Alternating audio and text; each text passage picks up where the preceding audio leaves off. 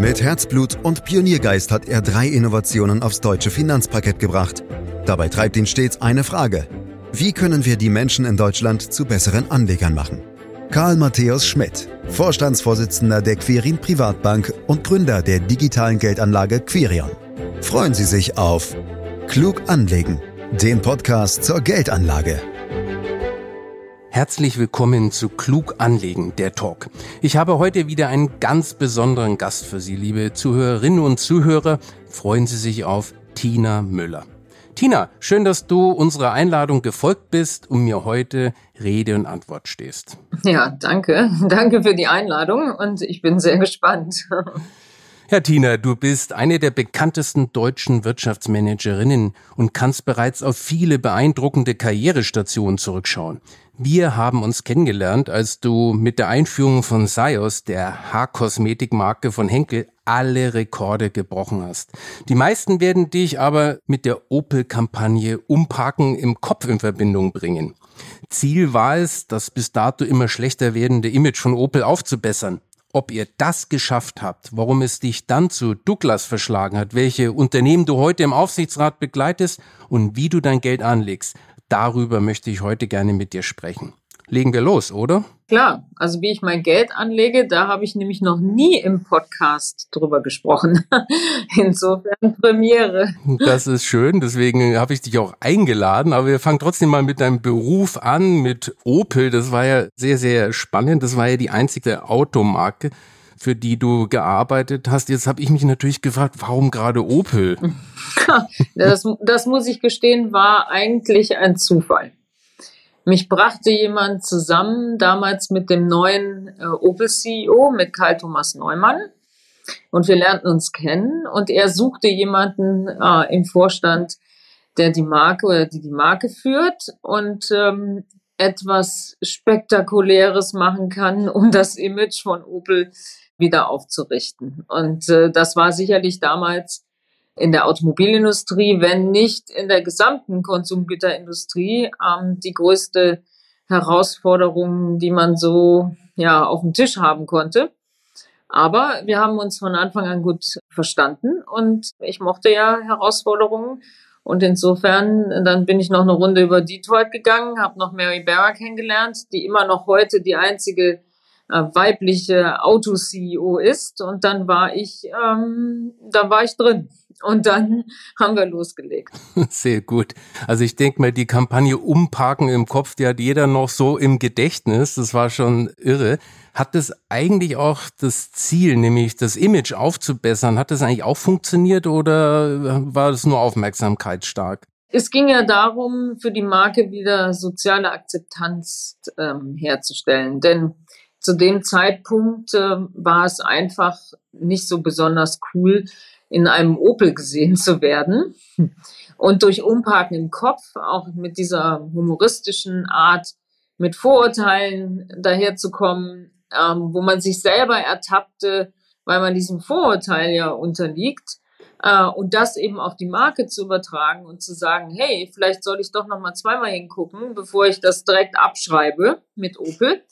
Äh, und das eben auf eine sehr entertaining Art und Weise hat definitiv dazu geführt, äh, dass die Marke wieder sympathischer wurde, dass sie wieder akzeptierter wurde und vor allen Dingen hat es auch dazu geführt, dass der Marktanteil sich stabilisiert hat, beziehungsweise sogar in der Zeit wieder leicht nach oben gegangen ist.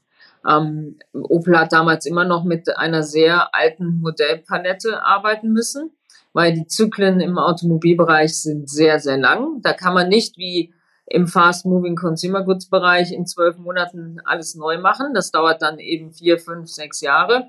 Deswegen hinkten die neuen Modelle noch der Kampagne ziemlich hinterher. Aber ich glaube, was erreicht wurde, ist, dass Opel plötzlich wieder im Gespräch war und nicht komplett das arme Tier der Automobilindustrie war. Also mir gefällt natürlich besonders gut das Modell von Opel Karl, aber das ist ein anderes ja. Thema. Du hast den Großteil deiner Karriere, warst du ja in Beauty-Konzernen bei L'Oreal, Vella und warst dann 17 Jahre bei Henkel und hast da die internationale Entwicklung der Marke Schwarzkopf und die Einführung der Haar-Kosmetiklinie Sios verantwortet. War das eigentlich Zufall, dass du in die Beauty-Industrie gekommen bist oder war das schon immer irgendwo so dein Berufswunsch? Nee, das war auch mehr oder weniger Zufall. Ich habe ja in Frankreich studiert, auch in Frankreich studiert und äh, wollte dann für meinen französischen Abschluss die äh, Masterarbeit schreiben. Und wenn man frankophil ist, dann ist L'Oréal eine der ganz großen Companies. Und deswegen habe ich mich dann an L'Oréal äh, orientiert und habe hier in Düsseldorf meine Diplomarbeit mit L'Oréal zusammen geschrieben. Und so kam ich eigentlich in die Beauty-Industrie. Und es gibt natürlich und wahrscheinlich keinen besseren Startpunkt in diese Branche zu kommen, als bei L'Oréal die ersten Schritte zu gehen. Und einmal drin bin ich dann ja auch äh, mit vier Jahre Autounterbrechung sozusagen mein ganzes Berufsleben geblieben. Ja, das ist ein gutes Stichwort. Du bist nämlich nach Obel dann zu Douglas gewechselt und hast dort dann das Online-Geschäft vorangetrieben. Also der Reiz war dann schon zurück in die Beauty-Industrie im weitesten Sinne. Oder warum äh, Douglas? Ja, also äh, Douglas aus zwei Gründen. Einmal, weil ich gefragt worden bin, dort die CEO-Position zu übernehmen. Und für mich war das dann natürlich der Schritt, von der CEO-Position in die CEO-Position. In Deutschland ist es nicht so häufig, dass man als Marketing-Verantwortliche den Schritt in die CEO-Rolle macht. Deswegen war das für mich eine, eine tolle Chance. Es ist in meiner Branche gewesen, aber es ist sozusagen die zweite Seite der Medaille. Die hm. eine ist ja Hersteller, also Marke, und die andere Seite der Medaille ist Retail, also Handel. Und das hatte natürlich jetzt noch den Charme, dass es nicht nur klassischer Handel war, sondern E-Commerce. Und E-Commerce war ja auch dann im Zentrum der Strategie, denn das Verbraucherverhalten hat sich einfach über die Jahre geändert von stationär in Richtung Online und gerade in einer Kategorie wie Beauty oder Kosmetik ähm, hat das natürlich einen hohen Anteil. Und deswegen war das für mich auch eine besonders schöne Herausforderung, weil es damit eben auch viel mit Digitalisierung zu tun hatte. Ja, das würde ich natürlich gerne vertiefen, weil das ist schon, finde ich, sehr spannend. Du warst der CEO von einer großen Handelsmarke mit einem riesigen Filialnetz. Und äh, ich glaube, da braucht man schon viel Mut, Leidenschaft, Verantwortung, aber auch Entscheidungsstärke, um dann so ein Unternehmen umzubauen. Was waren da so deine wirklich persönlichen Learnings und äh, Gewinne aus dieser Zeit? Ja, vor allen Dingen muss man mit Krisen umgehen können, weil der Handel in den letzten Jahren natürlich zum einen durch diesen Shift von Offline zu Online unter besonderer Beobachtung oder Druck stand und zum anderen natürlich durch Corona. Das darf man nicht vergessen. Das war eine sehr, sehr, sehr schwierige Periode für den Handel. Und wer zu dem damaligen Zeitpunkt noch kein gutes E-Commerce-Geschäft hatte, der hat natürlich extrem darunter gelitten. Aber die Transformation waren verschiedene Felder. Zum einen war es die Marke, auch hier die Marke wieder zu modernisieren. Douglas war ein bisschen auch zu traditionell geworden, ein bisschen zu viel Discount und Promotions, ja. Die Marke wieder nach oben zu positionieren, wieder mehr in den Luxusbereich, das Sortiment anzureichern mit den neuesten Trendmarken, die eben aus den USA kamen oder aus Asien. Dann die Digitalisierung, die extrem wichtig war. Dahinter liegend dann natürlich die Technologien, ähm, bis hin eben auch zu Technologien der äh, Artificial Intelligence, wenn man sich das Pricing anschaut. Es gibt heute im E-Commerce Real-Time Pricing, ja, nicht wie früher, dass da einmal die Woche einer einen Preis gesetzt hat, sondern das geht heute wirklich Real-Time. Also all diese neuen Technologien auch einzuführen, hat mir sehr, sehr viel Freude gemacht und natürlich die Kultur des Unternehmens auch ein Stück weit zu wandeln von einem doch eher traditionell filialorientierten Unternehmen hin zu einem eher digitalen, von der Kultur her eher Start-up-orientierten Unternehmen mit diesem hohen E-Commerce-Anteil. Ja, ist übrigens auch für uns spannend. Wir haben einen digitalen Arm mit Quirion, dann die Privatbank vor Ort. Glaubst du, dass man mit einem starken digitalen Geschäft auch vor Ort noch sozusagen Showrooms braucht? Also für den Beauty-Bereich glaube ich das auf jeden Fall. Weil, und jetzt kommen die Produkte ins Spiel, man möchte doch vorher manchmal oder häufig auch noch sehen, welche Farbe hat denn der Lippenstift wirklich, welche Farbe hat das Make-up.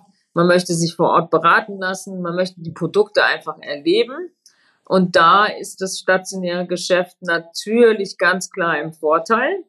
Der Wiederkauf geht dann häufig über Online. Und man muss natürlich konstatieren, dass die jüngeren Zielgruppen, die sogenannte Generation Z, äh, die braucht häufig kein stationäres Geschäft mehr. Dann spricht die Influencerin und empfiehlt etwas und dann wird das sofort gekauft. Da wird gar nicht mehr den Umweg über die Filiale gemacht. Ja, wir sind ja hier im Podcast und unsere Zuhörerinnen und Zuhörer können dich nicht sehen, aber ich darf alle beruhigen, dein Markenzeichen, der rote Lippenstift, der, der sitzt gut. Alles gut. ja, der ist quasi obwohl der nicht äh, eintätowiert ist, ja, fühlt es sich manchmal so an, als ob der eigentlich permanent ist. Ja, ja du bist, äh, wenn du so willst, ja, hast du deine Karriere in Großkonzernen gemacht, aber heute engagierst du dich für Startups. Da würde mich natürlich interessieren, bist du jetzt da mehr Business Angel und hilfst den Startups oder bist du auch gleichzeitig Investor oder wie organisierst du das? Also mein Interesse für Startups kam eigentlich auch aus der Douglas-Zeit, weil in der Kosmetikindustrie die sogenannten Independent Brands äh, wie eine Welle in diesen Markt reinkamen. Also die Gründermarken, die, die man Independent Brands genannt hat, weil sie eben nicht zu den großen Kosmetikkonzernen wie L'Oreal oder Estee Lauder gehören. So, und dadurch hatte ich bei Douglas viel Kontakt mit solchen Startups, ja, und fand es sehr, sehr interessant, wie die ihre Marke aufgebaut haben und wie sie es geschafft haben, den großen angestammten Marken aufgrund ihrer innovativen Art äh, Geschäft wegzunehmen, Marktanteil wegzunehmen. So, und ich habe auch bei Douglas eine sogenannte Startup Challenge eingeführt. Das heißt, ich habe kleinen Startups in der Kosmetikwelt die Chance gegeben, bei Douglas zu pitchen um in die große Distribution zu bekommen, weil natürlich Distribution für ein Startup eine enorm wichtige Frage ist. Wie breit gehe ich? Gehe ich nur D2C? Gehe ich in den klassischen Handel? Gehe ich nur online? Gehe ich zu Amazon? Was mache ich eigentlich? Und da Douglas die Nummer eins ist im Beauty Retailing in Europa, war das natürlich für die eine Riesenchance. So, und dadurch bin ich mit vielen in Kontakt gekommen und habe dann eben angefangen, auch meine ersten Investments äh, privater Art in diese Startups zu tätigen. Am Anfang noch äh, etwas vorsichtiger, nämlich in einen Fonds, in den Auxo-Fonds, weil ich über eine Ecke Kontakt bekam zu den Gründerinnen, zu Bettine Schmitz und Gesa Mitschaika, die mir das dann vorgestellt haben. Und dieser Auxo-Fonds investiert in Startups, die mindestens eine Frau im Gründerteam haben. Und Frauenförderung ist mir seit vielen, vielen Jahren sehr wichtig. Und deswegen. Da werden wir gleich drüber sprechen. Genau, es ist ja sehr konsequent und konsistent gewesen, dann auch in einen solchen Fonds als erstes zu investieren. Und dann danach habe ich dann meine ersten Einzelinvestments getätigt. Und die Einzelinvestments, lass mich raten, sind in der Beauty-Industrie? nein, nicht alle. Nein, nein, nein, nein. Also in, in, in der Tat habe ich angefangen, gar nicht in der Beauty-Industrie, sondern ich habe angefangen mit einem E-Bike-Leasing.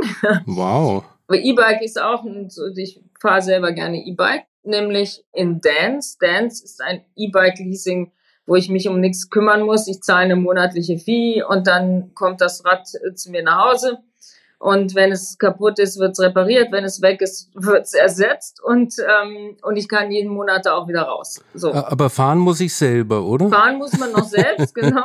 okay. Aber ich fand das ein super Businessmodell und das war mein erstes Einzelinvestment.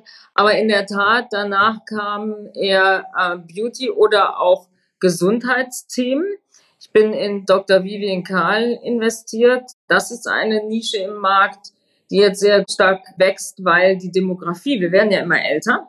Und die Zielgruppe Frauen über 50 oder über 45, das ist eine richtige Beule jetzt in der Pyramide. Und die haben natürlich gewisse Bedürfnisse, was Pflege angeht. Und nicht nur im Gesicht, sondern auch im Intimbereich. Und Dr. Vivian Karl ist die erste Premium-Doktor-Marke für die Intimpflege von einer Apothekerin äh, und einer Co-Gründerin, jemand, die sich sehr gut mit Julia, die sich sehr gut mit äh, Marketing auskennt. Und da bin ich als Business Angel rein und versuche auch zu supporten, mit meiner Marketing-Expertise natürlich. Ja. Okay, wir müssen natürlich mit dir über Frauenförderung sprechen. Das ist ja ein Thema, das du selber auch schon angesprochen hast. Du bist ja auch eine Befürworterin der Frauenquote. Was machst du da konkret im Bereich der Frauenförderung? Also zum einen engagiere ich mich in einem Mentorenprogramm, wo ich als äh, Mentorin über Jahre äh, Mentees äh, gecoacht habe. Und zum anderen habe ich natürlich on the job dafür gesorgt, in den letzten, ja, schon mehr als zehn Jahren, dass in den Top-Ebenen genug Frauen äh, einziehen. Weil darum geht es ja letztendlich. Diversity heißt Diversity und also, dass auch ein paar Frauen in den Leitungsgremien sitzen. Und ähm, wenn ich die Möglichkeit hatte, diese zu besetzen, wie bei Douglas oder auch bei Opel oder auch schon bei zu Henkel-Zeiten, dann habe ich das getan, weil ich finde, das ist dann schon die Verantwortung der Frauen, die es an die Spitze geschafft haben, dass sie sich um die nachfolgenden Generationen kümmern und eben auch den Weg ebnen bei gleicher Qualifikation. Also es geht mir nicht darum zu sagen, ich nehme lieber eine schlechte Frau als einen guten Mann.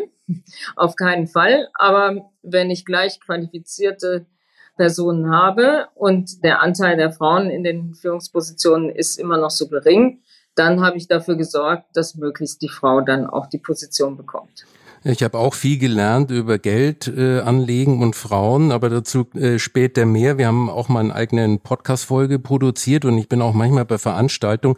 Ich glaube tatsächlich, da ist noch äh, eine Menge zu tun, was wir übrigens auch hier bei Quirin dann äh, sehr unterstützen. Aber Finanzen ist vielleicht ein gutes Stichwort. Du warst ja acht Jahre lang Aufsichtsrat auch bei MLP. Übrigens, Uwe, der Chef von MLP, war jahrelang mein Kompagnon bei äh, Consors. Und äh, ja, wir waren schon irgendwo so ein, auch ein Dream Team. War, war das wahnsinnig langweilig eigentlich, dieses Thema Finanzen als Aussichtsrat, oder hast du ein bisschen was abgewinnen können in dem Thema? Also ich habe wahnsinnig viel gelernt für meine eigenen Anlagen und Versicherungen und so weiter. Und was ich natürlich auch gemacht habe. Ich habe sehr viel Erfahrung gesammelt in einem börsennotierten Aufsichtsrat, der BaFin kontrolliert ist. Das ist ja schon, also oh, äh, ich würde mal sagen, schlimmer geht's nicht, ja. ähm, und ich war am Anfang sicherlich auch, wenn die Herren äh, den Podcast jetzt vielleicht hören, äh, dann werden sie doch wahrscheinlich lächeln und sagen, naja, eigentlich hat sie recht. Ich war am Anfang schon so ein bisschen die Quotenfrau deswegen hat man mir die Chance, da äh, in diesen Aufsichtsrat zu gehen, auch gegeben. Und das war toll, das ist ja schon sehr lange her. Und ich habe wirklich wahnsinnig viel gelernt und äh, es war eine tolle Zeit. Und es ist ja auch in den letzten Jahren sehr, sehr erfolgreich geworden, das Geschäft. Weil natürlich die Welt, auch die Finanzdienstleistungen sehr komplex geworden sind. Das ganze Thema Anlegen ist ja sehr komplex. Äh, und da braucht es eben auch mitunter eine gute Beratung und eine gute persönliche Beratung. Und ich glaube, da hat der MLP einfach immer auch einen guten Job gemacht. Ja. Aber wir auch, gell? Das wollen wir nicht ja, vergessen. Ja, auch, sowieso, ja. genau, das ist vielleicht der gute Bogen zur Geldanlage. Das interessiert mich natürlich. Und deswegen haben wir dich hier auch eingeladen. Ich würde mal gerne starten mit dem Thema, äh, wie risikoaffin du bist oder bist du jemand, der wirklich auf komplett sicher geht? Wie muss ich mir das vorstellen? Also angefangen hat es mit einem Konto bei der Kreissparkasse in Bad 9a und der Volksbank in Bad 9a. Sehr anständig. Und warum hatte ich eigentlich zwei Konten? Weil es gab damals den Weltspartag. So. Und als Kind ist man dann zur Bank und hat Geschenke bekommen. Ich weiß, ich weiß, ich erinnere mich gut. du auch, ne? Und das fand ich immer super. Und äh, deswegen habe ich eigentlich meinen Eltern immer gesagt, kann ich noch zwei Kunden haben, dann kann ich noch mehr irgendwie bekommen. Aber interessanterweise, also äh, dann, als ich ins Studium gegangen bin, habe ich das bei der Kreissparkasse wieder aufgegeben und ich bin heute noch Kundin bei der Volksbank Rhein-A Eifel in Bad 9a. Und der dortige Vermögensberater, der mich heute noch betreut, war der Sohn der ähm, der Eltern, die die Eisdiele hatten in Bad Neuenahr. so. Okay, also das verstehe ich. da würde ich auch bei dem mich beraten lassen. Genau. Und die Eltern haben heute die Eisdiele noch. Das ist total Wahnsinn, ja. So, na, auf jeden Fall äh, bin ich da immer geblieben, weil äh, mein Vater da natürlich auch war und ähm, da ist man so langsam in das Thema eigentlich reingewachsen.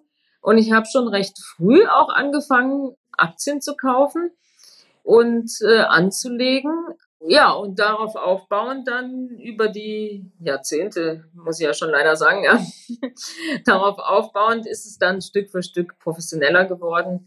Und ja, mit meinem eigenen, was ich selber verwalte, mit meinem Depot, bin ich immer etwas risikoreicher als das, was ich verwalten lasse in der Vermögensverwaltung, weil irgendwann habe ich dann natürlich schon qua Kapazität und qua auch immer up to date zu sein gesagt, also ich muss das schon auch irgendwie ein bisschen managen lassen.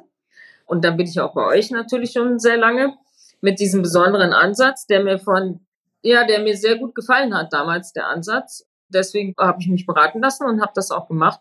Und ich finde das heute immer noch richtig, ja, und sehr gut.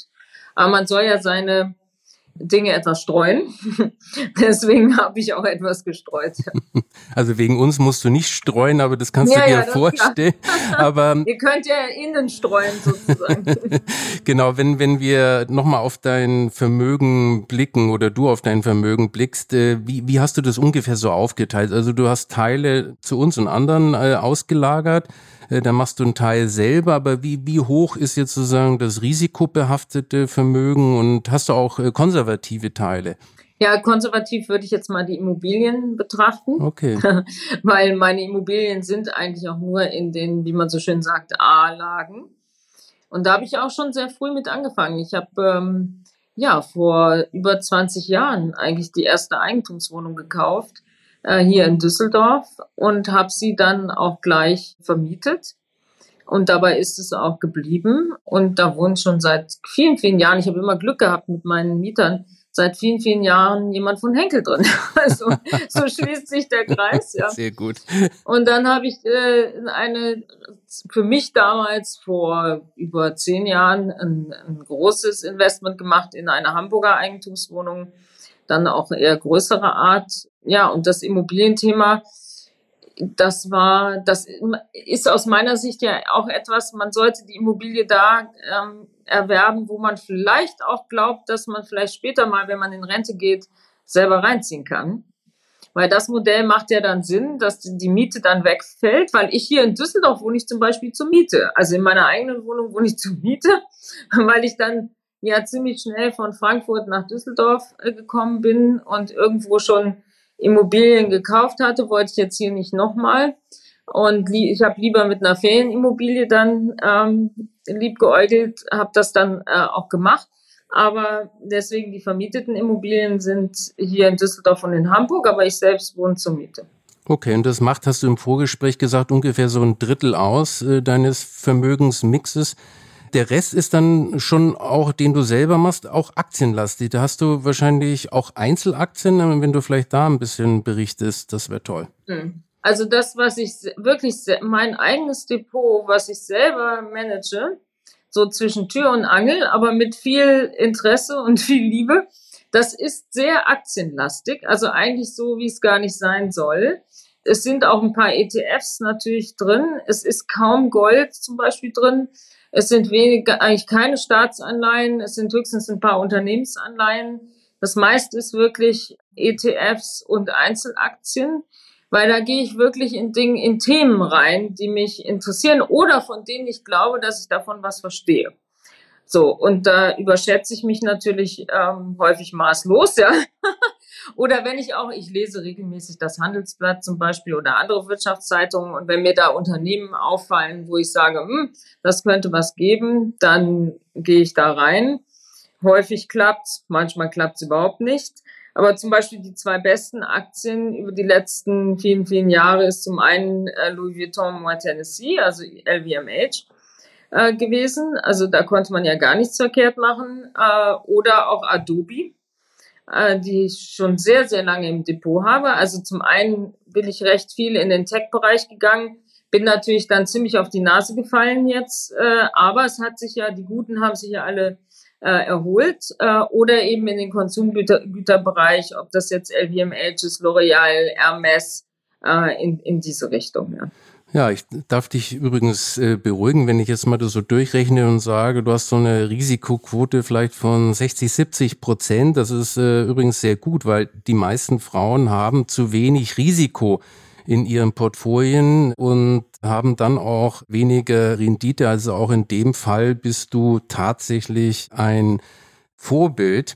Ja, äh, bist du auch mal so richtig auf die Nase gefallen mit Investitionen? Weil ich gebe zu, ich habe auch Branchenkenntnisse, aber bei mir klappt das, wenn ich dann irgendwie äh, in der Branche investiere, nicht immer so richtig gut. Also hast du auch mal so richtig daneben gelangt? Ja, bei einigen Einzelaktien habe ich total daneben gegriffen.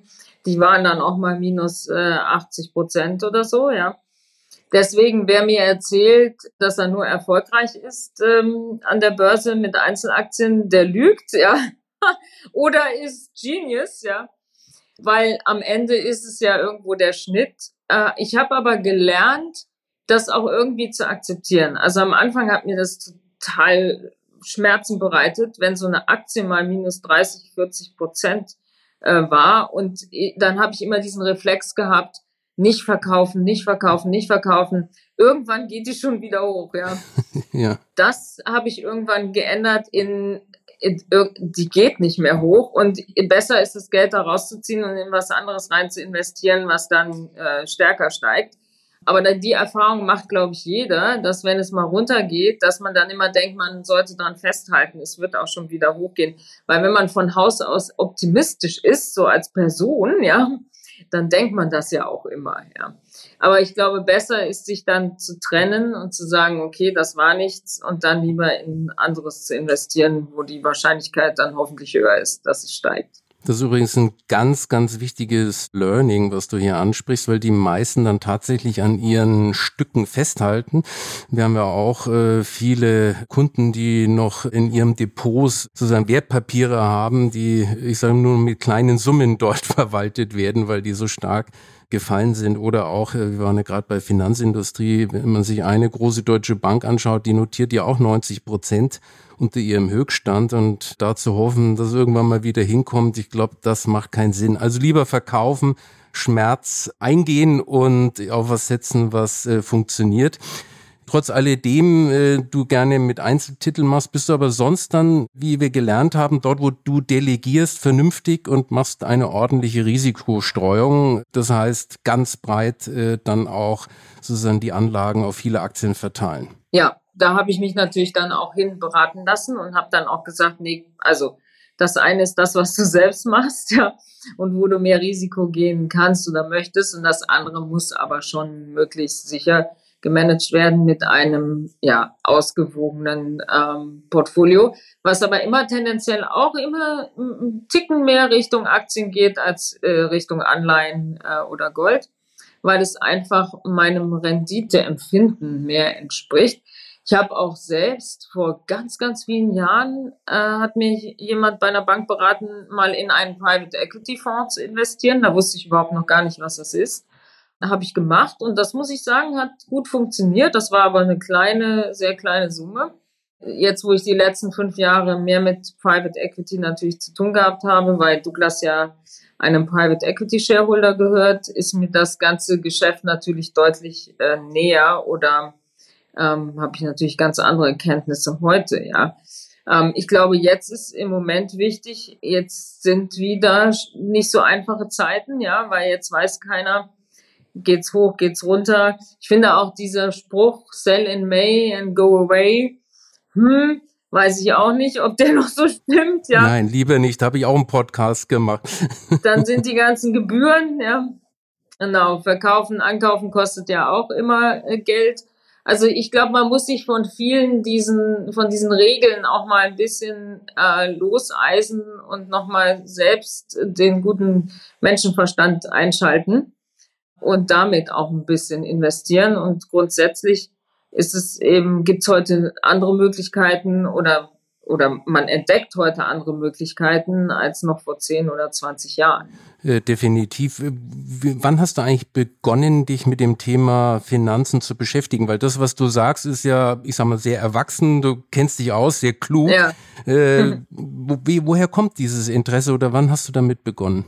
Ich habe damit eigentlich schon im Studium begonnen, die ersten Aktien zu kaufen. Und dann so im Laufe des Berufslebens. Ich meine, ich habe natürlich auch immer viel mit Finanzen zu tun gehabt, äh, auch wenn Marketing, Marketing ist ja so ein bisschen immer der Gegenpol zum CFO.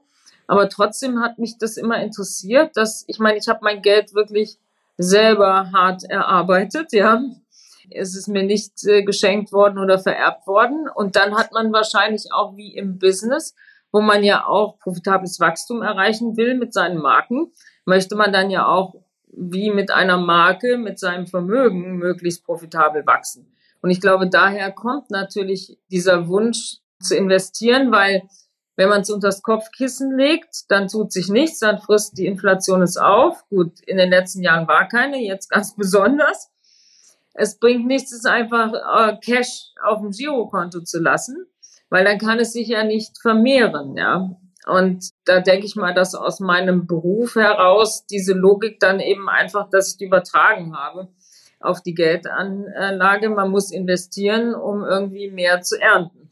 Tina, das ist so schön. Ich versuche das immer wieder anzusprechen und trotzdem haben so viele Menschen so viel Geld gerade bei uns in Deutschland auf dem Girokonten. Und ja, das ist übrigens ein Punkt, warum wir mit unserem Gesamtvermögen in Deutschland mit anderen Nationen nicht mithalten können, weil unser Geld auf irgendwelchen Girokonten oder Tagesgeldkonten versauert und leider nicht an dem weltweiten Wirtschaftswachstum teilhat. Und das ist schon übrigens auch gesamtvolkswirtschaftlich äh, wirklich ein trauriges Thema. Ja, und auch zum Beispiel nicht in Immobilien. Ne? Ich glaube, die Deutschen haben auch von ja. allen europäischen Staaten mit am wenigsten äh, Eigentum, sind richtig, ist eine richtige Mieternation, ja. Und das Gleiche gilt eben auch für Wertpapiere. Ja. ja, furchtbar. Also deswegen machen wir übrigens auch den Podcast, um das alles noch ein bisschen einfacher zu machen und den Menschen zu helfen, Geld auch an dem Aktienmarkt äh, zu investieren. Aber vielleicht, um das nochmal zu vertiefen, äh, haben deine Eltern mit dir über Geld gesprochen? Weil das ist ja in vielen Elternhäusern nach wie vor ein Tabuthema. War das ein Thema bei euch zu Hause? Also es war jetzt kein Thema im Sinne von, ähm, wie wird das Geld jetzt in der Woche ausgegeben oder im Monat. Aber das Thema Anlage war ein Thema. Das habe ich mit meinem Vater wirklich intensiv besprochen. Auch bis hin, als ich da mehr Erfahrung hatte, habe ich ihn auch beraten, ja, oder meine Meinung kundgetan, in was er investieren sollte. Und es war immer ein interessantes Thema. Also ich habe viel Zeit mit meinem Vater verbracht, über Business zu sprechen und eben auch über Geldanlage zu sprechen. Wow, toll. Das hört sich super an. Ja, ich möchte die nächste Runde gerne einläuten, wo wir dich noch so ein bisschen privat kennenlernen. Du wurdest ja 2019 vom Manager Magazin als härteste Managerin Deutschlands bezeichnet. Wie, was macht es dann mit so einem? Fühlt man sich oder kommt man damit zurecht oder sagt man, was soll das? Wie empfindest oder wie hast du das damals empfunden? Also ich habe das damals als ganz schrecklich empfunden und das war sehr interessant, weil die Männer in meinem direkten Umfeld haben gesagt, super, klasse. Cover Manager Magazin, härteste Manager in Deutschland, super. Also toll. Die Frauen in meinem direkten Umfeld haben gesagt, oh mein Gott, ja, das stimmt doch überhaupt nicht. Ja, wer dich kennt, weiß, dass du bist bei weitem nicht die härteste Managerin Deutschlands. Ja, ich selber fand es falsch. Ich fand es einfach, es wurde, wurde mir nicht gerecht. Ich, weil jede Frau, die einen CEO-Job macht, und es gibt leider immer ja noch ganz, ganz wenige in Deutschland, muss sich ab und an durchsetzen, muss harte Entscheidungen treffen, zumal wenn es um eine Transformation geht oder um eine Umstrukturierung in einem Unternehmen, damit es für die Zukunft gut aufgestellt ist. Und darin gibt es natürlich unpopuläre Entscheidungen, die getroffen werden müssen. Und jeder Mann wäre für diese Entscheidungen, hätte Respekt bekommen, als durchsetzungsstark und Macher und stellt sein eigenes Team zusammen Und ich als Frau bin dafür als härteste Managerin Deutschlands bezeichnet worden. Und das ist genau das Problem. Mhm. Ja, das ist dieses Problem immer noch dieses unconscious bias, ja, dass man diese Vorurteile hat und dass wir immer noch geleitet werden, wenn Frauen das tun, was Männer schon immer getan haben, sind sie irgendwie tough und sehr ehrgeizig oder über ehrgeizig und können keine normalen Frauen sein. Und daran müssen wir weiter arbeiten, dass das nicht mehr so ist. Und da muss, müssen auch für meine Begriffe die Medien dran arbeiten. Heute hat das Manager-Magazin in der Chefredaktion Frauen, ja, war ja damals auch noch gar nicht der Fall. Also auch da tut sich was auf der Seite der Medien. Also das kann man nur hoffen. Ich pflichte dir vollkommen bei. Ich fand den Titel auch definitiv nicht für in Ordnung.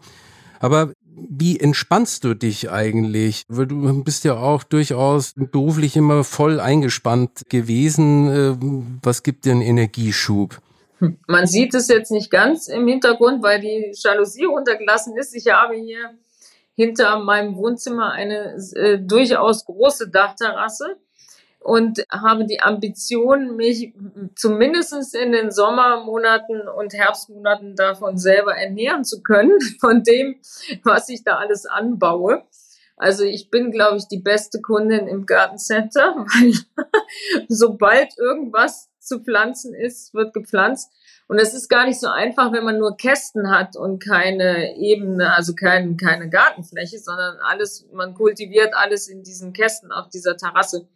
Aber ich probiere alles und ernte alles und das macht mir einen Riesenspaß, weil das ist etwas, es ist draußen, es ist was mit den Händen, es, man kann was wachsen sehen, man kann was ernten, man kann was schneiden und das entspannt mich äh, unglaublich. Ich bin, bin sehr gerne in der Natur, ich fahre auch gerne E-Bike in der Natur, ich golfe gerne, äh, ich gehe gerne im Wald spazieren. Also ich habe schon so eine große Verbindung irgendwie zu draußen, ja. Ja, aber das musst du jetzt doch noch ein bisschen genauer uns verraten. Was steht denn da auf dem Speiseplan? Lass mich raten. Gurken, Tomaten, aber ich glaube, da ist noch viel mehr, oder? Ja, vor allen Dingen die Beeren, Himbeeren, Brombeeren, Blaubeeren, hm. Erbsen. Wow. Tomaten, richtig, ja. Ähm, Kräuter natürlich rauf und runter. Also äh, ich, ich, ich versuche alles, ja. Ich habe sogar einen Pflaumenbaum, einen Apfelbaum, einen Kirschbaum, ja. Der trägt aber auch nicht jedes Jahr. Also auf so einer Terrasse ist dann, glaube ich, irgendwann mal Schluss, da müssen die sich erholen. Ich hoffe, äh, du hast eine kleine Gießanlage installiert oder musst ja, du dann. Ich okay. Aber ich habe so viele Kästen noch zusätzlich gekauft, die nicht angeschlossen sind. Deswegen muss ich immer morgens mein erster Gang nach dem ersten grünen Tee ähm, raus mit der Gießkanne. Und ich gieße natürlich nur mit besonderem Wasser. Ich habe hier eine super Anlage, die Wasser aufbereitet, dass die Energie wieder zurückkommt ins Wasser. Jetzt wird's esoterisch, ja. Und mit diesem energiegeladenen Wasser wachsen die Pflanzen natürlich nochmal doppelt so gut. Okay, also das musst du mir irgendwann nochmal erklären, wobei ich war in, in äh, Steiner Schule, also von der Seite mit Energie und Wasser, da ah, ja. habe ich auch schon einiges okay. äh, mitbekommen, auch wenn bei mir zu Hause das jetzt momentan keine Anwendung findet. Du hast gerade Tee erwähnt. Ich habe gelesen über dich, dass du zwei Liter grünen Tee am Tag äh, trinkst und keinen Kaffee. Also ja. wow, äh, wirklich? Ja, wirklich. Ich mochte noch nie Kaffee. Selbst in meiner Italienzeit, als ich in Italien gearbeitet habe, habe ich keinen Kaffee getrunken, war ich wahrscheinlich die Einzige. Ähm, ich liebe Tee und äh, dabei bleibe ich jetzt auch, ja. Also ich trinke gern mal eine Tasse Tee mit dir, aber wenn ich ehrlich bin, einen Morgen, einen italienischen Morgen Cappuccino, ja. den liebe ich schon auch sehr. Ja, Tina, ich muss auf die Uhr gucken. Wir müssen ja langsam zum Ende äh, kommen. Und bevor ich mich verabschiede, wollte ich dir noch die üblichen Entweder-Oder-Fragen stellen, die ich all meinen Gästen stelle. Bist du bereit? Jawohl, ich bin bereit. okay, ETF oder einzelne Aktien? Oh, kann ich auch beides sagen? ETF. Na gut, okay, beides. Nein. Also vernünftiger, sagen wir so, vernünftiger ist ETF. Okay, bezahlst du lieber mit Karte oder Bar? Bar. Okay, wow. Das hätte ich jetzt nicht gedacht. Sicherheit oder Risiko? Risiko. Zinsen oder Dividende? Dividende. Gold oder Krypto? Oh, ja, Krypto ist leider total äh, runter in meinem Depot. Ja, nee, dann lieber wieder Gold. Okay, sehr gut. Gewinne sparen oder investieren? Investieren, ja. Bauch- oder Kopfmensch? Ja, äh, ich würde mal sagen 50-50. Äh, okay, und zu guter Letzt vervollständige bitte den Satz, finanziell unabhängig zu sein bedeutet für mich? Die Freiheit, das Leben so zu gestalten, wie man es sich wünscht. Sehr schön. Liebe Tina, ich bedanke mich ganz herzlich für das schöne Gespräch. Ich finde, du hast viele wichtige Dinge gesagt, die ich auch immer wieder versuche anzubringen, aber ich glaube, aus deinem Mund sind sie noch viel wirkungsvoller.